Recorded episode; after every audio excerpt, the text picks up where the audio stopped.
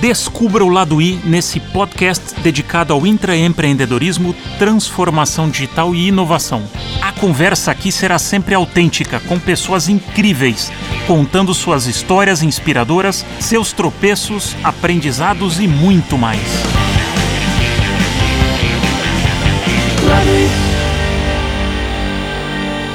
Bem-vindo, bem-vinda a mais um episódio de O Lado I. Meu convidado é administrador de empresas, pós-graduado em Relações Internacionais pela USP e com MBA pela GV. Começou a atuar em marketing na Quaker e também liderou áreas comerciais e de marketing em outras grandes multinacionais, como o Carrefour. Em 2018, foi para o Google para assumir a direção da unidade de negócios de varejo. Em 2011, passou a comandar a operação comercial do Google junto às agências de publicidade na América Latina. Passou também um período atuando como evangelista de inovação na matriz do Google no Vale do Silício. Desde julho de 2017, ele se dedica a apoiar a construção de novos negócios de tecnologia. Bem-vindo, Júlio Zaghini. Que prazer ter você aqui. Eu tô feliz pra caramba, tá? Obrigado. Você tem três passagens bem interessantes. Você fez aquele começo de carreira mais tradicional, né, empresas tradicionais. Depois você deu uma pivotada aí usando a linguagem do empreendedorismo, né? Deu uma mudança indo para uma empresa de tecnologia, o Google, que era um Google diferente, não era o Google na proporção que é hoje. Ele não era também uma startup, mas ele também não era essa potência que é hoje. Então teve uma aposta aí. E depois de uma carreira bastante sólida no Google, você sai e agora está como investidor, tocando negócios, né? Abriu uma, uma empresa também. Conta um pouco dessa tua jornada, Júlio. Enfim, eu costumo dizer que eu sou um cara que tem muita sorte na vida, tá? Porque as oportunidades foram aparecendo, cara, e eu fui, enfim, agarrando cada uma delas. É, das principais características minhas, cara, é trabalhar muito, tá? Não é ser extremamente inteligente, esperto. Não, eu sou um cara muito trabalhador, né? Enfim, carreira tradicional porque era o jeito como a gente entrava na carreira. Eu tenho 56 anos, vou fazer 57 já já. Era o jeito como a gente entrava na carreira né? meio sem saber o que, que ia fazer, o importante era, enfim, exercer a profissão e ganhar salário. Né? É, isso é meio que uma herança, enfim, do que eu tinha em casa. Era assim que eu tinha que começar. Eu trabalhava numa uma companhia alemã de autopeças, onde eu aprendi. Aprendi muita coisa onde quer que eu tenha passado, tá? Essa é a verdade. Eu tenho que ser muito humilde em relação a isso, porque todos os lugares onde eu estive eu aprendi muita coisa. Eu vou até refrasear me ensinaram muita coisa. Isso faz parte do que eu chamo de ter tido muita sorte na vida. Eu fui muito acolhido por onde eu passei e aprendi muita coisa porque muita gente se dispôs a me ensinar. Mas enfim, para pegar essa linha que você traçou aí, eu comecei como dava para começar. Teve um ponto muito importante é, ali na, na parte média da carreira que foi fazer uma virada para uma grande companhia de bem de consumo. Tá? Então eu comecei com uma empresa alemã de autopeças, onde eu aprendi muita disciplina mas eu queria voar bastante mais alto e marketing sempre me chamou muita atenção. Quer dizer, comunicação com o consumidor sempre me chamou muita atenção. Cara, me meti num. sem a mínima possibilidade, né? Ou sem a mínima pretensão, mas eu me atirava muito. Mas eu participei de um processo de seleção para Quaker Oats no comecinho da década de 90, cara. Sem o mínimo cacuete para passar no processo, mas foi o que eu te falei. Eu, eu fui estudar muito, eu fui aprender muito para cada entrevista. E fui contratado para a Quaker. Fiquei lá, é, enfim, naquela ocasião a Quaker, assim como a Gillette, como a Nestlé, eles eram aquelas que seguiam marketing absolutamente by the book. Nestlé, você sabe do que eu estou falando? Absolutamente by the book. Kotler, cara. E aquilo ali, enfim, me abriu portas para o mundo. É, fiz uma carreira de marketing, estava no Carrefour até que um dia eu recebo uma ligação de um, de um amigo texano meu. Ele achava que ele falava português, estava claro. Mas a hora que eu, a hora que eu atendi, ele falou: Júlio, você não sabe quem está falando? Eu falei: é, é, o, é o Vern. Fala, Vern, como vai? A gente tá, estava gravando um comercial com a Ana Maria Braga numa loja. Acho que eu não contei essa coisa, ou se eu contei, contei para muito pouca gente, tá? A gente estava gravando um comercial com a Ana Maria Braga dentro de uma das lojas do Carrefour isso no ano 2007, me liga o Vern dizendo, ó, tô aqui num happy hour em Nova York, tem nessa mesma mesa uma recruiter que está procurando um executivo para uma função bacana no Brasil, e pior, cara, quando eu falei do teu nome, uma outra pessoa da McKinsey também te conhece aqui em Nova York. Uau. cara, isso é encontro de astros, sei lá, né? Eu posso dar o seu telefone para essa recruiter? E eu perguntei, puta, Vern, tô tranquilo, feliz da vida, fazendo o que eu gosto. A gente tinha feito um, montado um time no Carrefour, uma coisa sensacional. E quem, tive, quem se alguém ouvir esse, esse meu depoimento aqui da turma do Carrefour, eles vão se ver nessa imagem. A gente estava feliz pra caramba lá, fazendo um trabalho de virada do negócio, de dar do negativo para o positivo, coisas desse tipo. E a minha resposta para o Vern Larson foi: Vern, eu não entendo absolutamente nada. Eu perguntei qual é a empresa. Ele falou: Google. Falei, cara, eu não entendo absolutamente nada de internet e o Google eu não entendo nada. O máximo que eu faço algumas noites de solidão, eu vou lá e procuro uma sacanagem né? no Google. Foi essa a minha resposta pro cara. Falei, não, Júlio, se você me permite, eu vou dar o teu telefone. Cara, dezenas, mais de uma dezena de entrevistas depois, e muitos meses depois, eu recebi a proposta. Quer dizer, é um puro lance de sorte que tem uma combinação. Aí, aí meus amigos dizem, pô, não existe sorte, existe você que ajuda a sorte. Talvez, cara, mas eu vejo muita gente ajudando a sorte que não teve a mesma sorte, tá? Qual é a combinação que eu faço aqui, Vacla? Aí, eu não sei se a minha carreira interessa para as pessoas que vão ouvir isso. Mas, cara, se arrebenta, se entrega e seja um cara correto e do bem, tá bom? Sem nenhum é, espiritualismo aqui, até porque eu sou péssimo nisso, mas volta para você, cara. Volta. Você deixa amigo, Vacla. Você deixa amigo, cara. Você deixa gente que confia em você. E quem acha que sobrenome não vale, vale muito. O legado que a gente deixa faz muita diferença. Concordo 200% com você. E descobri muito rapidamente que eu entendia muito pouco de marketing, porque o marketing já tinha mudado em 2008. Eu já estava em processo de transformação. Eu passei seis meses com um drama de consciência, cara. Eu não entendo absolutamente nada de Google e digital. E pior, descobri que eu não entendia absolutamente nada também de marketing. Quer dizer, foi terrível para mim. Então, sandália da humildade e aprender, cara. É, essa é a história. Vamos fatiar isso em duas coisas que você deu dois ganchos interessantes. O primeiro é que se você estava super bem, super felizão lá no Carrefour, qual foi o clique que você falou, cara, vale a pena tomar esse risco? Porque era um risco. Se atira, cara. Eu me atirei um monte de vezes. É, eu vou começar da frente para trás. Poxa, pedi demissão do Google, empresa maravilhosa, com gente incrível, com oportunidades infinitas. E não quero exagerar, tá? Até porque é uma empresa como muitas outras cheia de problema também, tá? E ser executivo de uma companhia dessa é um desafio gigante, tá bom? Enfim, voltando, retomando do fim para o começo. Tomar a iniciativa de chegar um dia lá e dizer, gente, um abraço, chega, nove anos e tanto, bastante reconhecido, bastante bem recompensado, né? Vá se dizer isso, e dizer, chega, eu vou me atirar em outra coisa, porque esse sempre foi meu espírito. Ah, corajoso. Não uso nada, eventualmente até bundão muitas vezes. Mas se atira, cara, fecha o olho e vai. Do Carrefour para o Google foi a mesma coisa. E eu tinha claro, viu, Vacla? E eu sei que os marqueteiros aqui que vão ouvir talvez fiquem pés da vida comigo. Mas, cara, eu já tinha 44 anos lá em 2017, ou perdão, 2007, quando eu comecei as entrevistas com o Google. 44 anos no marketing do jeito antigo de fazer, eu tinha plena consciência de que a minha próxima marca seria. Eh, ah, cara, vou falar agora do pessoal dos Armarinhos Fernando vai me matar. Mas a minha próxima marca ia ser Armarinhos Fernando e depois Bolacha Mabel. Porque essa é a carreira do marqueteiro, cara. Do marqueteiro que não Você se... vai de grandes multis, depois empresas nacionais. E não quero que isso pareça pejorativo, mas respeitando o tamanho das marcas, era isso que eu via. Não, pera, aqui eu já tenho que renovar de novo. E aí você pula no escuro. É, mas eu acho que até isso que você fala é legal falar, porque eu penso muito parecido com você, se não igual que é a carreira de marketing, a carreira mais curta dentro de uma empresa de bens de consumo. Concordo com você, cara. Porque chega uma hora, a tua experiência, o marketing, ele tem um, um, eu não sei como é que eu vou qualificar isso, mas tem uma coisa entre aspas de que o cara mais novo é, tem mais hype, tem mais... É mais sexy. É mais sexy. Já um cara de vendas de cabelo branco, você fala, pô, esse cara sabe muito, ou finanças, a área de marketing ela tende a ser mais nova. Vacla, é estereótipo. Eu tenho certeza que é uma grande bobagem isso, mas é fato em muitas situações. É um grande erro. É um grande equívoco, cara. É um grande equívoco.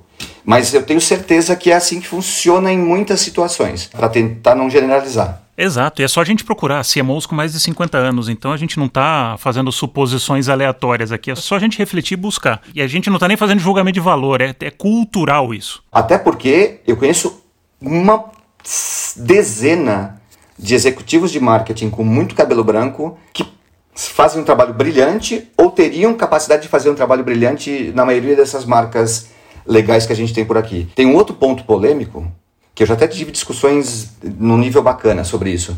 A função tradicional de marketing está perdendo espaço dentro das companhias. A função tradicional, tá? Aquele marketing tradicional da década de 90, do começo dos 2000, é, da década de 80, ele está perdendo força. A gente eu lembro de muitos CMOs, a gente não chamava isso, chamava de diretor de marketing, diretor geral de marketing. Eles ascendiam a posição de presidente das companhias. E isso andou mudando por agora, Vacla. É, eu sei que me deu um clique, cara. Eu vou me atirar no escuro. Eu não sei o que é o Google, eu não sei o que é a internet. Eu sei que eu quero aprender. E se eu der com os burros na água, cara, eu continuo tendo a minha história que eu vou resgatar de algum jeito. Foi o mesmo racional para sair do Google, cara. E eu diria para você que três anos depois dessa saída, eu tô quicando de energia, tô fazendo um monte de coisa que eu gosto eu estou é, batendo cabeça, estou cometendo erros, e quando você está independente, você, por mais que a gente diga, né, e é em grande parte verdade nas companhias de tecnologia, que errar é parte do processo, cara, nada como você meter a cabeça na parede, é a tua ideia e é a tua parede, tá? E eu estou praticando cabeçada na parede, a minha cabeça e a minha parede, cara, hoje em dia. Eu conversei isso em alguns episódios anteriores, é legal que você traz isso, que dá consistência nenhuma empresa ela reconhece falha ou erro como parte do, do aprendizado. O Paulo Miri, no, no, episódio dele, falou uma coisa que ficou muito gravada para mim. Qualquer empresa multinacional ou empresa estruturada, ela premia a colheita, nunca a plantação. A hora que você está no mundo empreendedor, a plantação é tão importante quanto a colheita. E o processo é importante. Eu acho uma figura de linguagem bacana. Não sei se é sempre verdade, tá bom? É, a gente vai ficando velho, Vacla, e vai ponderando muito mais as coisas. Pelo menos esse é o meu processo. As empresas não premiam o, o semear, né? Não sei se foi essa expressão que você usou. Eu não sei se são todas, tá? Não sei se são todas. Eu acho que a maioria passa por esse caminho sim. Putz, errar é tão importante para o processo de evolução do ser humano, do profissional. Cara, eu não aprendi. Toda vez que alguém puxou meu saco porque eu acertei uma coisa, eu, eu aprendi bem pouco, tá? Ao contrário, eu me senti mascarado, gostosão, o cara que sabe tudo. Toda vez que eu fiz bobagem de verdade, pena que você tenha feito bobagem com o dinheiro do outro, né? Fato é, quando você é empregado, quando você faz uma grande besteira, você está queimando o recurso de uma outra pessoa. Mas o fato é, eu sempre aprendi com erro. Eu, raríssimas foram as vezes que eu aprendi fazendo a coisa certa direitinho, cara. O ganhar prêmio, você acaba virando um case e você nem sabe o que, que você poderia ter feito melhor. Parece que você fez tudo certo. Ah, e tá cheio de ganhar prêmio que a gente conta a história, a parte bonita da história, né? É, e esse é um dos objetivos do lado I, né? Eu tava um pouco cansado de ver em eventos todo mundo sobe no palco, bate no peito e eu sou mega fodástico. E a gente sabe que a vida não é assim. E a gente aqui tem que compartilhar os, os aprendizados. Eu vim aqui, você sabe disso, eu, a gente conversou antes da gente, enfim, de você oficializar o teu convite, e eu fiz questão de dizer que, cara, se tem uma coisa na minha vida e na minha carreira é, que eu não busco é confete, cara. Se tiver uma pequena hipótese de eu ajudar, ainda que sejam poucas pessoas que ouvirem isso, a transmitir alguma mensagem, tô dentro. E eu sei que você não é disso, por isso a gente topou. Mas se o objetivo for, ah, vamos falar com o executivo, cara, vontade de falar um palavrão gigante aqui, eu não vou falar em respeito ao programa. Mas, cara, a gente tava falando, eu, eu, falei que você tinha dado dois ganchos, eu falei de um outro gancho legal, que é aquele negócio de você se atirar, né? Que você definiu como, olha, eu tenho essa inquietação, essa curiosidade, eu vou e me atiro, que é bem legal. E tem um outro ponto que você mencionou, e eu queria trazer isso como aprendizado, que é o fato que você estava numa zona de conforto, fazendo o que você dominava já fazia muito tempo, né, nesse primeiro terço da tua carreira. E aí você chega no Google e de repente você fala, pô, você é o cara, né? Vou dominar o um negócio. Você chegou lá e fala, meu, só que não. Vão entrando buzzwords para isso. Hoje muita gente está chamando isso da síndrome do impostor. Eu não sei se você já ouviu falar da síndrome do impostor, que é aquele... Nem de longe isso. É, que é aquele negócio que você chega, né? E agora eu estou numa jornada de startup também. Então você chega lá e fala, cara, meu, mas eu não sei isso aqui, como é que eu faço? Isso é tão legal para você dar um passo para trás e falar: meu, eu preciso reaprender. E isso vai me dar uma oportunidade legítima de reacessar o mundo, esvaziar meu copo e encher de coisa que eu preciso. E poucas vezes a gente tem essa oportunidade na vida. Perfeito, perfeito. Vamos debater sobre isso. Primeiro é que a gente não tem que se acreditar o super. Na hora que você acredita que você é o super, esse é o caminho mais rápido para você se ferrar. Que é o apego à posição ou ao crachá. Desculpa, no mundo que muda com a velocidade que muda, eu não quero aqui falar, é, é, ficar nesse discursinho, a transformação, porra nenhuma, tá? É o mundo, o mundo sempre mudou, talvez esteja mais depressa agora, principalmente o mundo dos negócios, tá? Com alguns layers de tecnologia que, que transformam a relação nossa com o mundo e a relação das marcas com os consumidores. Enfim, tem gente muito melhor para falar sobre isso do que eu. O fato é, nesse estágio de mudança, de velocidade de mudança, se você achar que você é o fodão, cara, esse é o caminho mais fácil para você se ferrar, se estropiar, tá?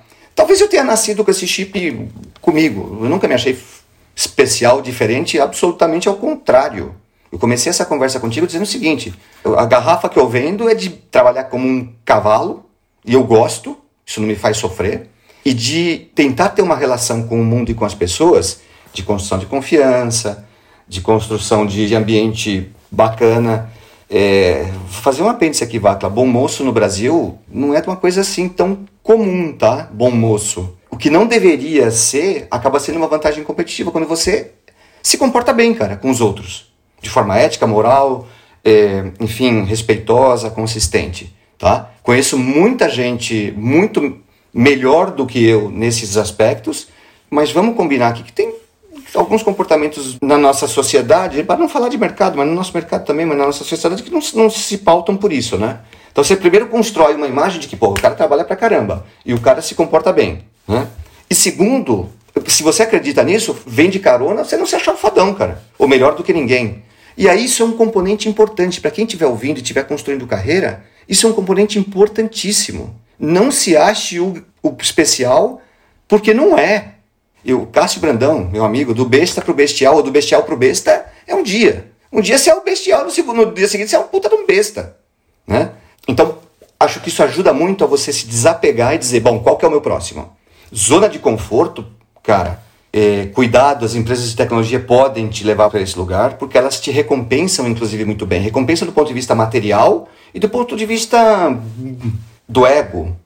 Né? Você tem um posto bacana, uma posição legal, em que todo mundo todo mundo é um exagero, mas que muita gente tende a achar que é uma coisa diferente, bacanuda. Cara, isso é um convite para vocês dar com os burros na água. Então, eu não quero embaralhar muito o meio do campo, mas é sai do pedestal e vai encarar as coisas tipo se atirando. Para mim funcionou, cara. Boa. E vamos continuar nesse se atirando que é o teu comportamento, porque aí você chega no Google, agora vamos falar desse segundo terço. Você chega no Google, né, tem essa curva de aprendizado, de repente você olha, você como ex-anunciante ou ex-área comercial e ex-área de marketing, de repente agora você está como um veículo. Você tem um papel de evangelista no mercado, né? até na tua jornada junto com o IAB também, e olhando no mercado numa perspectiva agora de helicóptero e vendendo para o mercado. O que, que você aprendeu eh, saindo de uma cadeira para outra? O que, que você começou a ver que você não via antes? São pontos de vista diferentes, algumas vezes alguns desafios de formato. Eu comecei a encarar desafios de formato e formato de negócio, tá? Não de anúncio. Vamos de novo lá no, no helicóptero, né? Formato de negócio. Como é que eu encaixo? Ou qual pode ser a minha contribuição para encaixar uma plataforma como o Google que a gente pode fazer usar aqui uma figura de linguagem, uma plataforma triangular num mercado redondo, que é o mercado de publicidade. Cara, na porrada, no estilo gringo, e alguns amigos nossos, Vacla, nossos em comum, vão ouvir e provavelmente vão entender o que eu estou falando, porque eu ouço muito isso até hoje. Como é que eu encaixo o triângulo na bola, né? na forma redonda? Não vai ser na porrada, cara, porque aí a, bola vai ficar triangular, ou o triângulo vai ficar redondo. Né? É, não, cara, não se trata de encaixar uma coisa dentro da outra, se trata de aproximá-las, é, entender as sinergias, respeitar a história das coisas, como é que uma coisa surgiu, por que, que ela surgiu assim, por que, que a outra se comporta assim. O Vacla é um exercício gigante de compreensão dos lados, das histórias. Cara, eu, eu sou fascinado pelas histórias das coisas, tá bom? Entenda as histórias das coisas e aí você passa a respeitar. Porque tem construções maravilhosas. A construção do mercado publicitário do Brasil é uma construção maravilhosa, cara. Né? De longo prazo, cheio de heróis. E a construção da indústria de advertising baseada em tecnologia é uma coisa espetacular, rapidíssima e porradaça. Né? As velocidades eram diferentes. O que eu vou te dizer? O que eu aprendi, cara? Eu aprendi que uma, um, um, triângulo não encaixa numa bola, Katsu. Um triângulo não encaixa numa bola, cara. Eu preciso de um trabalho de conexão aqui muito mais cuidadoso do que tentar dar porrada. Um monte de gente, aí eu vou pegar aquele gancho que eu esqueci lá atrás. Um monte de gente do mercado publicitário vai se reconhecer nisso, cara. Porque tentei não ser um representante do gringo, né? E eu falo isso com respeito, que a palavra gringo não soe mal para ninguém, cara. É só o jeito de eu me referir a um cara que está lá fora e não, não conhece exatamente a cultura do mercado aqui. Então eu tentei não ser a voz. Eu tentei usar o meu cérebro, tá? E o meu cérebro diz que eu tenho uma voz, né? E que tenho, eu tenho que reconhecer as idiosincrasias que estavam circulando esse jogo. É interessante essa tua perspectiva e eu vou fazer uma referência também ao episódio do Mário D'Andrea, quando eu fiz uma, a seguinte pergunta para ele. Eu falei, Mário, todo mundo fala muito em inovação, em evolução digital, né, you name it, evolução de negócios, a gente pode carimbar isso como a gente quiser. O fato é que o mundo vai muito mais rápido do que qualquer negócio, com algumas exceções, obviamente. E a minha questão para ele foi, por que, que as agências ainda seguem de uma forma talvez elas cobram tanto que as empresas, os clientes evoluam, mas eu sinto que a agência talvez muitas vezes ele é, é o mais lento nesse processo, talvez porque está presa ao modelo de mídia e não sabe como evoluir. Mas quais são as resistências? Porque a gente fala muito a palavra inovação e era o mercado que você atendia. No mundo publicitário tem muita resistência a essa inovação ou evolução, ou como a gente quiser chamar. Qual é a tua perspectiva sobre isso? Eu acho que a gente tem que levantar voo de novo, tá? Para entender as histórias. Fato é, e eu tenho participado, porque eu tenho estado muito ativo, inclusive assumi uma posição numa das empresas onde eu investi, onde eu ajudei a construir. Eu assumi uma posição ali porque o crescimento é tão acelerado que, novamente, a cabeça branca, no meu caso, a cabeça sem nenhum cabelo, mas se tivesse seria branco, ela é útil, tá? Mas vamos voltar para as histórias. O processo de construção de publicidade tradicional isso é só uma, um dos elementos, tá? A gente tem uma opção de outros e tem gente muito mais capaz do que eu para falar sobre isso. Mas o processo da construção da publicidade histórica, ou historicamente falando, para não falar de tradicional, que pode soar pejorativo, ela é de mais profundidade, né? ela demanda mais tempo. E essa coisa que as pessoas chamam superficialmente de inovação parece ser uma porra louquice gigante. Tá? Eu não acho nem que o jeito de fazer publicidade para a televisão ou para os meios tradicionais seja lento e nem que você possa acelerar tanto os processos de inteligência para gerar comunicação no digital, de forma a encaixar o conceito da agência conservadora, que para mim é uma bobagem, porque elas não são tão conservadoras assim, tá? Embora tenha algumas ainda que estão grudadas nos processos antigos, mas eu vejo muitas que já passaram disso e já são tão ágeis quanto qualquer companhia de tecnologia, tá? Mas vamos lá, pega esse estigma da velocidade de, poxa, eu tenho 15 focus groups, que eu abomino focus groups, tá? Então, é, a gente pode conversar depois. Essa conversa aqui poderia durar três dias, tá?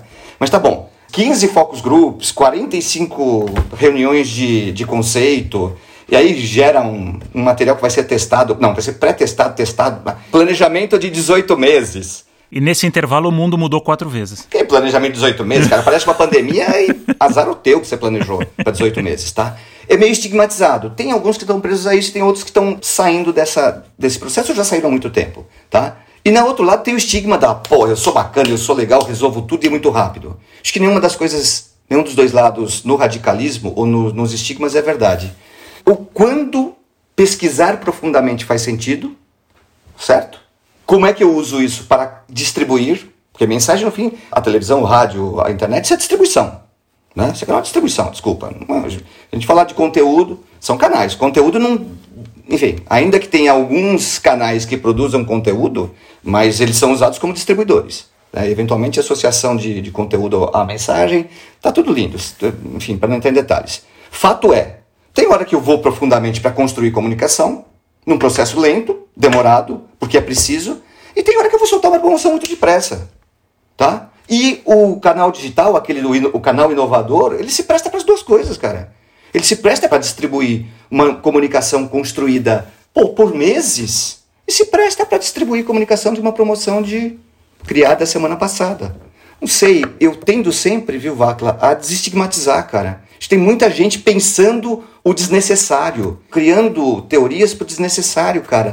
Facilita a vida. Quando que você usa uma coisa, quando você usa outra. Quando você faz de um jeito, quando você faz do outro. Concordo com você, mesmo porque muita gente liga ainda digital à inovação e não necessariamente. A gente pode falar tantos exemplos aqui, na época, indo bastante para trás, ou nem tanto, na época que as marcas construíam fãs, uma base de fãs enorme, com a mesma mentalidade de televisão, de alcance e frequência.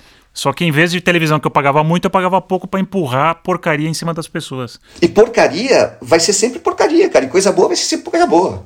Você pode distribuir mal uma porcaria ou distribuir bem uma porcaria, ou distribuir mal uma coisa boa. Exato. Então os fundamentos são importantes no final. E aí entra né, o, o que a gente está falando do, do cabelo branco. Conta para um pouco do um, cultura Google, porque o Google tem um, uma cultura, você veio né, de uma cultura de multinacionais de diversas origens, de repente você cara no Google, você até passou um tempo lá no, né, no, no Vale como evangelista de inovação. Como é que é essa cultura? Foi pouco tempo, viu, Vacla? Um pouquinho mais de três meses, menos do que quatro meses. Passei foi importante, mas foi pouco tempo. O que, que você acha que, dos teus aprendizados dessa jornada de Google, o que, que o Google tem para ensinar como cultura, como empresa? O que, que é legal que você fala, putz, isso aqui eu, eu trouxe dentro da minha. Eu incorporei na minha bagagem como profissional dessa minha passagem do Google? Primeiro elemento para mim, cara, e eu vinha de estruturas muito mais formais. E eu encontrei uma informalidade lá que me chamou muito a atenção. Eu fiquei fascinado. Os meus primeiros anos foram de total fascínio, cara. Por quê? Porque eu era mais velho e tinha impregnado os vícios do mercado duro muito mais. Eu tinha esses vícios do mercado duro muito mais impregnados em mim.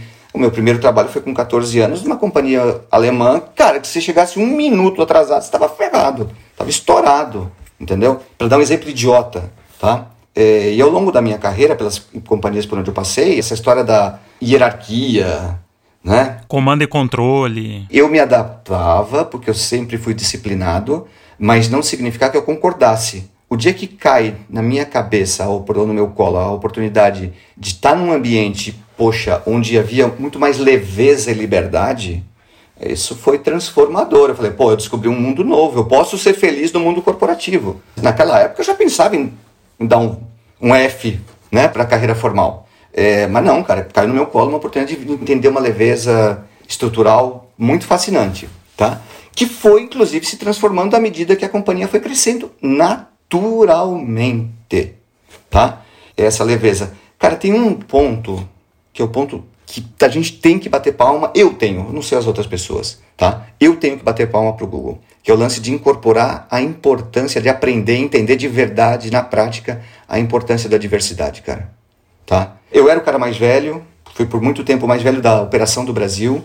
Enfim, a relação que eu construí com todo tipo de gente foi absolutamente fascinante. Os caras me acolhendo porque eles eram eventualmente mais inteligentes, tinham mais energia porque eram mais novos, tinham formação acadêmica, os caras viajaram o mundo inteiro, essa moçada eh, tendia a ter um bom berço. Eh, primeiro me acolheram de um tal jeito e depois a gente foi incorporando diversidade de outras formas, tá? Cara, uma experiência única na minha vida, não sei se eu terei outra, mas eu tento nas empresas onde eu tenho influência hoje trazer a mesma coisa. E acho que o que você traz aí, eu queria fazer uma reflexão em cima disso, porque geração X, né, quem é da, dos anos 70, comecinho dos 80, que está aí mais nos 90, a gente cresceu e foi educado no modelo de chefia, onde você comandava uma equipe e você precisava saber o que todo mundo fazia. Hoje em dia, isso era na época da escassez, hoje a gente vive na época da abundância onde o conhecimento é abundante. Então você ter pessoas melhores que você é muito legal. Só que ainda tem muitos líderes ou chefes, isso não é líder, para mim isso é chefe, mas metido a líder que se incomoda, fica melindrado, que a pessoa de baixo sabe mais do que ele. E o papel do líder, e eu queria a tua reflexão sobre isso também, é você saber trabalhar com essa diversidade de pessoas mais inteligentes que você. Só que essa pessoa mais inteligente, muito provavelmente não tem a experiência que você tem, o olhar que você tem. Então, como é que você pode até destravar o potencial dessa pessoa em benefício do negócio? É, o Vacla, esse é um baita ponto, cara. Cara, o líder é o cara que contrata bem. E o cara que contrata bem, contrata gente que o desafia. Tá bom? Ah, vou contratar um estagiário. Estou contratando um monte de cargos de entrada para uma das empresas. O cara tem que ter, ter, ter a liderança nata. Eu não estou contratando ele para hoje. Estou contratando o cara desse pelo potencial dele, até porque acredito que a empresa vai crescer tanto e vai continuar crescendo tanto no curto, médio e longo prazo, que já já eu vou precisar de outras atribuições. Tá? Porra, contrata o melhor cara que tiver para qualquer que seja o nível. Ah, é um vice-presidente? Você vai contratar o melhor vice-presidente que tiver. Né? E o melhor, aí depois a gente pode decupar o que, que é melhor, tá? Mas o melhor estagiário disponível, tá? Ok, montou o teu time de melhores, ou imaginando que sejam os melhores, claro, né? Cara, você tem que ser facilitador, porque os caras são tão fera. Se você acertou na contratação, os caras em tese são tão fera e estão tão preparados para a próxima fase que você tem que facilitar a vida dos caras. Então, como é que você conduz a organização? Você vai abrindo espaço para esse monte de gente entregar. Ah, abrir espaço para a função? Nada. Abrir espaço para a função, claro, para o exercício da função, mas abrir espaço para a criação, para a imaginação, para a proposta, para caminho. Vá, claro, é muito mais orgânico. Tá? E ainda vejo um monte de empresa, verdade que faz seis meses que eu não vou em nenhum lugar, mas eu ainda vejo um monte de empresa que você entra no escritório, você vê lá, com o perdão da expressão, e não são as pessoas, elas são levadas a esse estado com olhar de boi. Você olha a expressão das pessoas, você está vendo aquele olhar, fala, puxa, eu estou fazendo isso aqui de novo, eu não tenho espaço. Cara, quem quer que administre uma empresa assim, deve estar tá desconectado com o que é fazer um negócio bacana, com o que é contribuir para a sociedade, contribuir para o mundo, para negócios mais bacanas, para a evolução da humanidade. Vai, a gente pode fazer um discurso interminável aqui. Você tem toda a razão. E eu, outra coisa que eu acho também construindo em cima do teu ponto, uma reunião onde o líder ele não é questionado, ou as pessoas estão desmotivadas ou estão com medo, porque se a pessoa está engajada, ela está questionando. Então, às vezes você abafa tanto, e esse comportamento de manada que você citou, que eu concordo bastante, você está tão na tua caixinha, e se você tenta mover fora da caixinha, você toma um tapa na mão, uma reguada, você toma três, você fala, não vou mais. Não vou mais, eu vou preservar, instinto de preservação, eu preciso desse emprego, tá bom? Eu vou me preservar. E a minha capacidade de contribuição vai pro chão, certo? Então, isso é o oposto da diversidade. Para pegar o gancho e falar, o que, porra, o que você aprendeu no Google? Tem um monte de coisas. Tá? O meu saco ficou cheio lá também, como em qualquer outro negócio. Mas eu aprendi um monte de coisas. E uma delas foi reconhecer a contribuição que um ambiente diverso pode dar para a tua vida e para o teu negócio. Vamos migrar agora para o terço atual aí da tua jornada, que aí você sai do, do Google e fala, cara, eu vou investir, vou. Eu queria que você me contasse um pouco o que que né? De novo, você foi fazer um salto de fé, né? Quero uma nova jornada. O que, que passou na cabeça do Júlio aí? Qual foi a tua busca? Cara, eu tava cansado, fisicamente cansado, né? Eu diria que emocionalmente também, viu, o Vacla? Porque uma missão complexa, como, enfim, os nossos amigos do mercado podem imaginar. Alguns com alguns eu até compartilhava. Uma missão bem complexa, cara. Eu tava cansado, física e emocionalmente, e eu sempre tive um plano de vida e de carreira. Falei aqui para você, eu comecei a trabalhar com 14 anos, eu tinha um plano. Sempre eu tive um plano. Sempre. Ter plano é bom, tá? Eu não sou um cara extremamente conectado com dinheiro. Sou feliz com o que eu tenho, tive muita sorte, fui reconhecido, tudo isso. Mas não tinha uma conexão, apego. Eu não tenho um apego por grana. Eu gosto da grana, tá? Mas fala, não, eu quero mais, mais, mais. Não. Zero conexão com dinheiro, tá? Cansado. Tendo uma vida de plano desde os 14 anos, e aí com 54 eu saí do Google Falei, não, peraí, gente, eu tenho que oxigenar. Eu pedi demissão me impondo não ter plano. Eu não vou fazer nada e significa que eu posso não querer nunca mais fazer nada. Que eu posso querer pescar, né? O que eu me impus foi eu não quero ter plano. Cara, e é uma delícia quando você eu sei que você passou por alguma coisa parecida com isso, Vacla. Então você sabe do que eu estou falando, cara. Eu não quero nada, eu não quero nada. Nesse momento eu quero alguma coisa que eu não fiz ainda. O que quer que seja, inclusive não fazer nada. Mas com essa energia, cara, eu não tinha nem me desligado formalmente do Google ainda. Os, um monte de amigo me mandando. Quando você deixa rastros legais pelo caminho, você deixa os amigos e as, e as pessoas confiam em você. Falou, não faça nada sem falar comigo, não faça nada sem falar comigo. Primeiro dia, primeira semana depois de ter assinado a saída, eu não fiz nada, cara. Eu peguei um avião, fui para Miami, aluguei um carro vermelho conversível e fui conversar com um amigo lá. Fala, não tenho nada para fazer né? Não foi a família, não foi ninguém. Fui eu. Fiquei uma semana passeando lá sozinho e tive duas reuniões lá com amigos. É, de lá a gente saiu engatilhado no primeiro negócio, que é a Botmaker, né? Não precisamos fazer jabá aqui, esse não é o objetivo. foi o primeiro dinheiro que eu botei, depois eu botei num outro negócio, depois em mais um, depois em mais um. E todos eles estão indo bem, cara. Por quê? De novo, putz, ouça o mundo com leveza, deixa as coisas acontecer, sem pressão. Eu, eu fiquei dois anos e tanto como investidor da Botmaker, sendo board, por exemplo, e sem. Eu participo de uma reunião por semana, entendeu? E em maio eu falei: não, peraí, que agora eu quero entrar nisso aqui. Por quanto tempo eu vou ficar? Não sei. Talvez meus sócios me matem se eu disser que eu vou ficar lá até a semana que vem. Pode ser. Tentaria traduzir o, o que você está falando, que a gente foi educado e construiu uma carreira com base em planejamento. Hoje, planejar, difícil. Hoje você tem que trabalhar com previsões, probabilidades. Pode rolar, pode não rolar. Então você não se coloca num, né, numa linha reta, porque a vida não é mais uma linha reta. Pode acontecer de tudo. Aquelas carreiras que existiam de 30, 40, 50 anos, cada vez mais difícil. Né? E eu acho que vamos refletir um pouco da mentalidade empreendedora. Até então a gente estava falando do intraempreendedor. E para mim a diferença de um e de outro, o empreendedor ele pode fazer o que ele quiser, só que ele não tem estrutura, ele não tem né, o backup, o apoio. O intra é o contrário. Você tem uma liberdade monitorada só que você tem muito recurso. Você está dentro da empresa, é o que você falou, você tem o dinheiro dos outros para você testar. Você saiu, você está fazendo isso com o teu dinheiro. Então o muro, usando o teu exemplo do muro, você está colocando o muro, você que põe o muro. O céu é o limite. É, quero ser o Elon Musk, mas para ser o Elon Musk é outra é outra jornada. É outra brincadeira. Exatamente, o Mark Zuckerberg. Então você tem uns ídolos aí digitais que são meio intangíveis.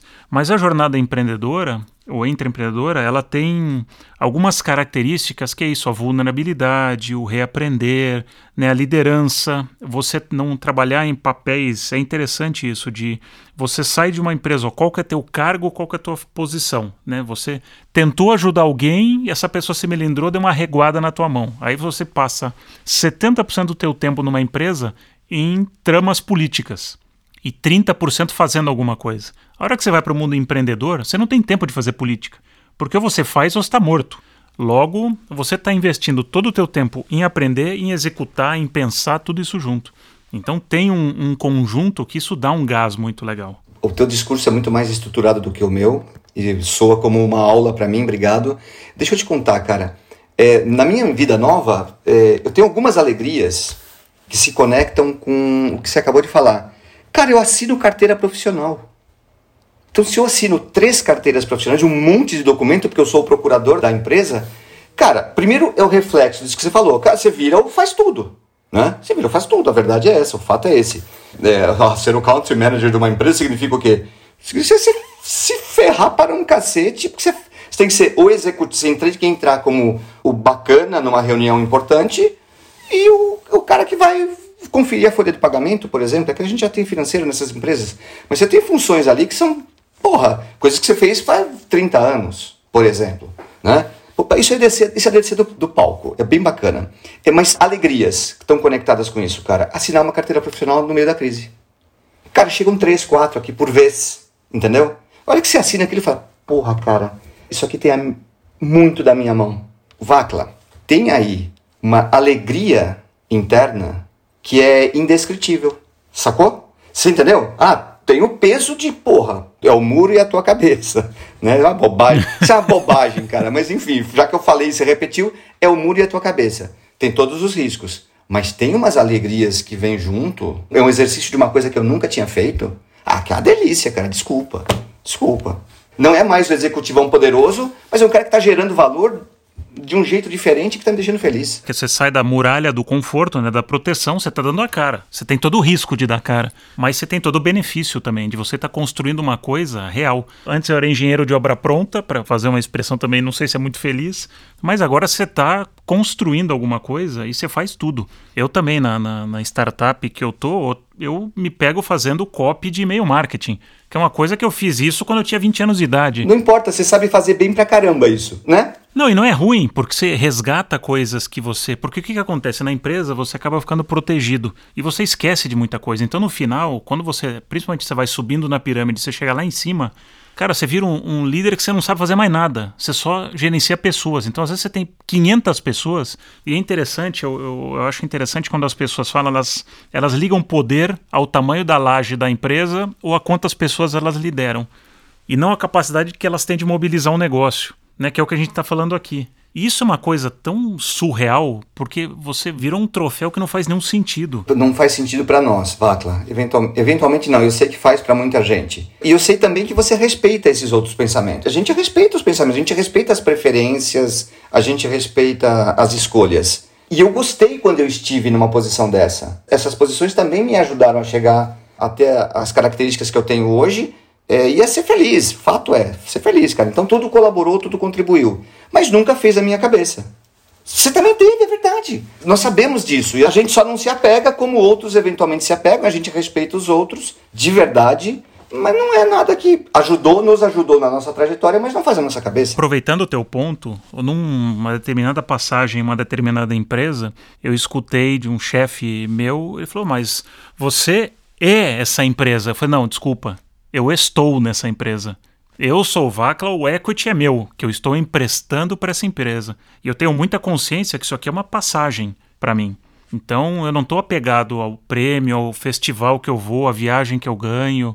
Eu estou colaborando aqui, eu sou um colaborador. Então eu estou emprestando e eu estou construindo para mim. Né? Esse é um pensamento um pouco mais contemporâneo, talvez. Eu gosto da história, gosto de, sinceramente da história, pô, de vestir a camisa, eu gosto mesmo, tá? Não posso negar que eu gosto. Na primeira vez que eu fui demitido na vida, eu aprendi umas coisas importantes, tá? Eu fui para um para um outplacement, a empresa me tratou muito bem. Eu fui para um outplacement muito legal, isso na década de 90, faz muito tempo. Mas eu tomei uma lição ali, cara. E a lição foi: eu procurei sempre ao longo das demais passagens nunca usar Júlio de tal empresa, quando eu me identificava. Aqui é o Júlio Zaghini e estou falando em nome de tal empresa. Sei que é difícil, pô, Júlio do Google é muito sedutor, é sedutor, Júlio do Carrefour, Júlio do... É sedutor, cara. Mas eu sempre tentei vestir a camisa, realmente, tô ali, tô sendo pago para isso, e eu vou fazer essa porra acontecer, tá? Senão eu fracassarei, não a empresa. Sempre foi o meu jeito de ver as coisas. Ah, mas eu sempre tentei deixar um espacinho para eu ser quem eu sou, cara. Até para não ser surpreendido, para as pessoas não se surpreenderem comigo quando eu dou essas guinadas e vou para cima, cara. É isso. Acho que tem um assunto que a gente tocou aí um pouquinho ao longo do tempo, falar um pouco sobre longevidade. Quando a gente falou da carreira do CMO, a gente pegou ele aí na, na pontinha, mas vamos falar um pouco mais. Eu não gosto de falar de geração porque acho que é um papo perigoso. Muito mais vale a mentalidade do que a idade. Porque tem pessoas mais velhas que têm uma mentalidade super empreendedora, super ágil, e tem gente mais nova que parece um. tem uma cabeça de um, sei lá, de 100 anos de idade, super tradicional, conservador, travado. Mas vamos falar de longevidade, porque, né, em teoria, a gente vai viver muito tempo mais e as carreiras vão ter que ser mais longas. Qual que é a tua reflexão hoje sobre plano de carreira? Né? O que, que você acha que é um bom plano de carreira? que, que as pessoas têm que experimentar? Qual que é a tua reflexão, olhando para trás, olhando para fora? Você está contratando também? Como é que você vê isso? Cara, desde muitos anos, eu sei que não é a isso que você está se referindo, tá? Eu sei que não é a isso que você está se referindo. Eu ouço essa expressão, plano de carreira. Por algum motivo, isso me dá um streamlink, cara. Me dá uma, uma alergia. Mas isso me dá uma alergia, cara. Me dá um, um bode de plano de carreira porque soa para mim e pode ser um, um, trauma meu, tá? Perdão para quem tá escutando, mas é, é, a minha história, né?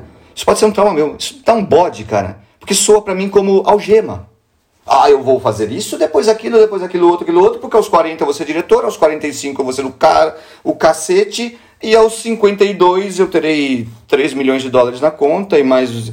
Cara, me dá uma, uma raiva desse troço, tá? Porque a vida é para ser vivida, acho que excesso de planejamento às vezes trava a gente. Você tocou num ponto aqui agora há pouco dos planejamentos de longo prazo, a vida muda muito rápido, o mundo muda muito rápido.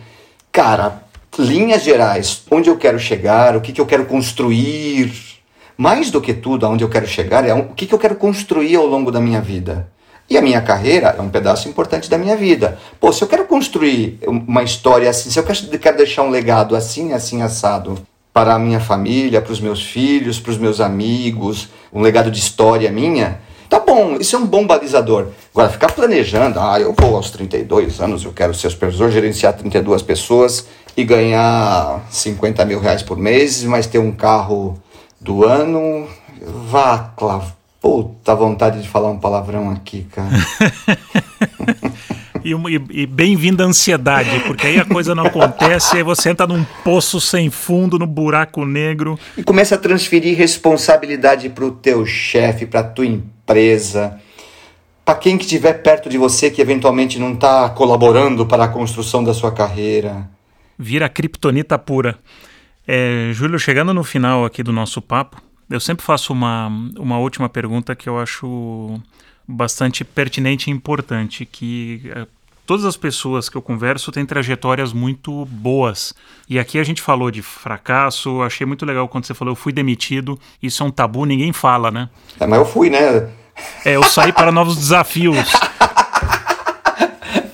É, eu, eu tive, eu, eu fui forçado a novos desafios. Exato, eu também já fui demitido e tá tudo certo, gente. E, e, às vezes você sai se achando ruim, mas às vezes simplesmente não casou mais. E tá tudo bem. Assim como quando você pediu demissão, você demitiu a empresa, a empresa te demitir, tá tudo certo. Poxa, eu, eu, eu descontei a Quaker no Google, cara, relaxa. Então tá tudo certo. É assim como a gente tem relacionamento, mesmo amigos que são os melhores amigos numa determinada fase da vida, depois isso não é mais, não faz mais sentido no outro momento. Então a gente acha que tem que ir além disso. E tá tudo bem ser demitido. Tem um motivo, o importante é o que você aprendeu, o que você trouxe. Mas a minha pergunta para você é: dentro do que você sabe hoje, imagina que, hipoteticamente, o Júlio voltasse para uma empresa tradicional. Né? Então você, independente do nome, tamanho, porte da empresa. E você precisaria, dentro dessa empresa, falar: olha, eu quero uma empresa agora que seja ágil, fluida, que tenha um coeficiente de inovação embarcado. O que, que com o teu aprendizado, o que pontos ou pilares você mexeria nessa empresa hipotética para ela estar tá mais próxima do jeito que é o mundo? Gente, mindset. Podia acabar o bate-papo agora. E às vezes a gente tem que ser muito objetivo na vida. Para mim é mindset, é gente, cultura. Tá? Eu posso te contar aqui um monte de histórias. Desde que eu saí do Google, e de novo, por essa trajetória de construção, de esforço e de ser bem comportado, eu conversei com muitas empresas. Eu conversei com muitas empresas, muitas. Eu cheguei a fechar acordos com empresas. Mas é muito difícil para essas empresas. Uma coisa é elas quererem uma transformação, e outra coisa é eu me adaptar na velocidade da transformação, ou elas terem, enfim, o ambiente adequado para essa transformação.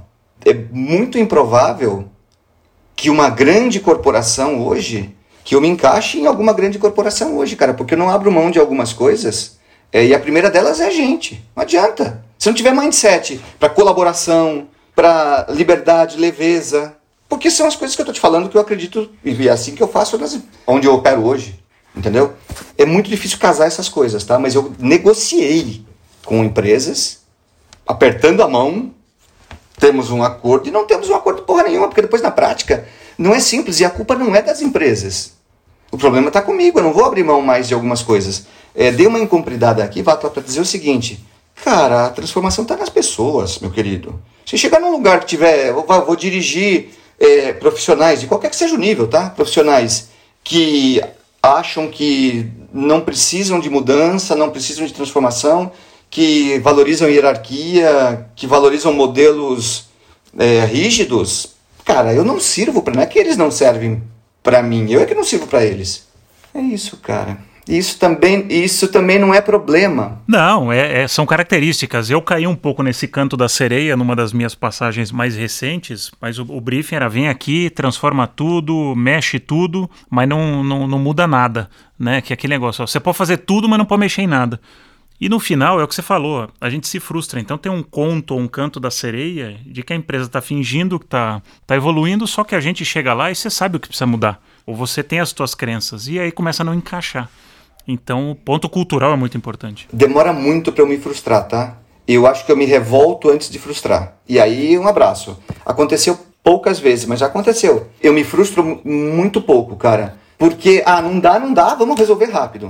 Esse lance da frustração. E tem que tomar um baita cuidado, vou dizer isso, porque pode soar é, arrogante, ó, o cara é metido pra cacete, ele não fica, e ficou um monte de tempo num monte de empresa, ele não se frustra. Eu comecei a conversa aqui dizendo que eu sou um cara de sorte, que eu passei por lugares muito bacanas. Né? E aí o, aí o nível de frustração é menor, cara. Não, esse ponto que você traz da, da mentalidade da cultura, para mim, são fundamentais, porque tem esse encaixe. Porque às vezes você tem um vibe ou que você quer levar para a empresa que você gosta daquela marca, gosta daquela empresa, mas não é para você. Você tem que encaixar onde você vai ter espaço. Ô, Vacla, isso aqui é uma puta dica, principalmente para os profissionais mais jovens que eventualmente escutem o teu programa aqui, o teu podcast. Cara, escolha uma empresa pela cultura e pelas pessoas. Com quem eu vou trabalhar? Não pelas o sexy da marca. Cara, o sexy da marca, eu conheço um monte de marca sexy que é uma tragédia. E conheço um monte de marca não sexy que a empresa é bem legal, tá? Enfim, mas a grande dica aqui é, cara, escolha o teu, se você puder, que tudo nós estamos falando aqui de possibilidade de escolha. Tem hora que você não pode escolher absolutamente nada. Você vai e boa, tá? É, não há que se dar uma de riquinho bem, bem remunerado aqui, eu escolho. Porque às vezes você não escolhe porra nenhuma, você vai porque tem que ir, tá? É Maslow, você vai comer primeiro. Mas tá bom, se você puder escolher, puder se dar a esse luxo, com quem eu vou trabalhar e em que ambiente eu vou trabalhar. Ah, cara, a tua chance de felicidade no trabalho aumenta muito se a tua escolha for boa. Sensacional. Oh, que jeito da gente terminar. Ô, Júlio, muito obrigado pelo papo. Que papo legal. Espero que quem está escutando a gente tenha gostado tanto quanto eu desse papo. Muito obrigado. E se as pessoas que estiverem escutando, não vão saber que eu falei palavrão pra caramba, tá? Porque o Vacla cortou tudo. Gostou da conversa? Então escute mais episódios na sua plataforma de podcast preferida. E também siga o Laduí no Facebook, Instagram e YouTube. Obrigado e até a próxima!